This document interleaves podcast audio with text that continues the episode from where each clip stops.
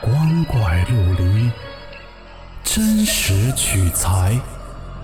老黄故事之民间怪谈正在讲述。各位听友，晚上好，我是老黄。今天的故事叫《走廊尽头》。来自一个郑州网友的分享。学校跟停尸房挨着，究竟会有多吓人？而越是害怕，却越能撞上那个东西。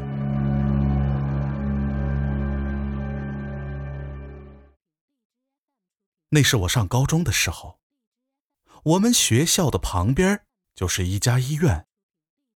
这也就算了，可最坑的是，我们宿舍跟停尸房是挨着的。平时不刻意提起，也不觉得有什么。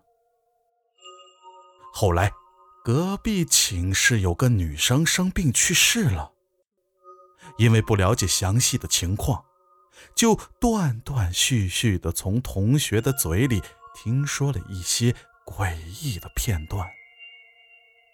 我也不敢深问。那一段时间，大家都是结伴而行，这心里啊，多少就有点嘀嘀咕咕的。初三的时候要晨跑，好像那年是为了迎接体育考试，是出校园跑的那种。记得那天下了雨，路很滑。我摔了一跤。我穿的是白色的裤子，于是我就跟老师请假回寝室去换衣服。我住在五楼，那天啊，整个宿舍就怪怪的。我从一楼到五楼的时候，整个宿舍空荡荡的，阵阵的凉意。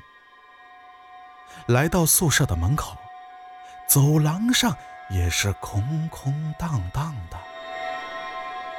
我刚想打开宿舍门，忽然，在走廊的尽头，我看到一个穿着白连衣裙、长发飘飘的女人站在那儿一动不动，可是看不清长相。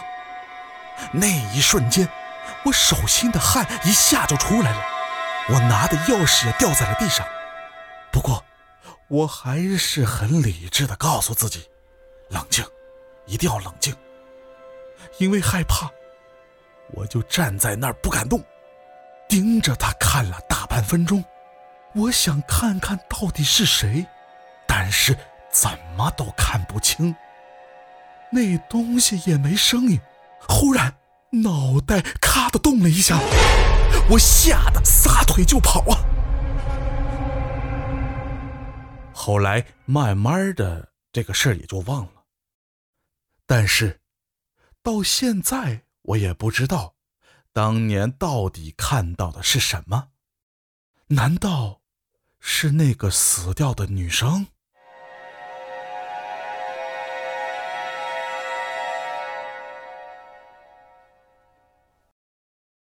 好了。故事讲完了，如果您觉得好听，记得关注和收藏哦，更多的精彩等着您。